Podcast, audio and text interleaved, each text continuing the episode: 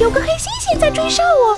救命啊！救谁命啊！把我的牙拔掉？我让他做你大怎么可王。以这样吓唬一个猫头鹰宝宝呢？就不我们要选十二种动物。你怎么在这里小便呀？吹了一个好大的泡沫我呀！之所以没关系老而，不我还是一样喜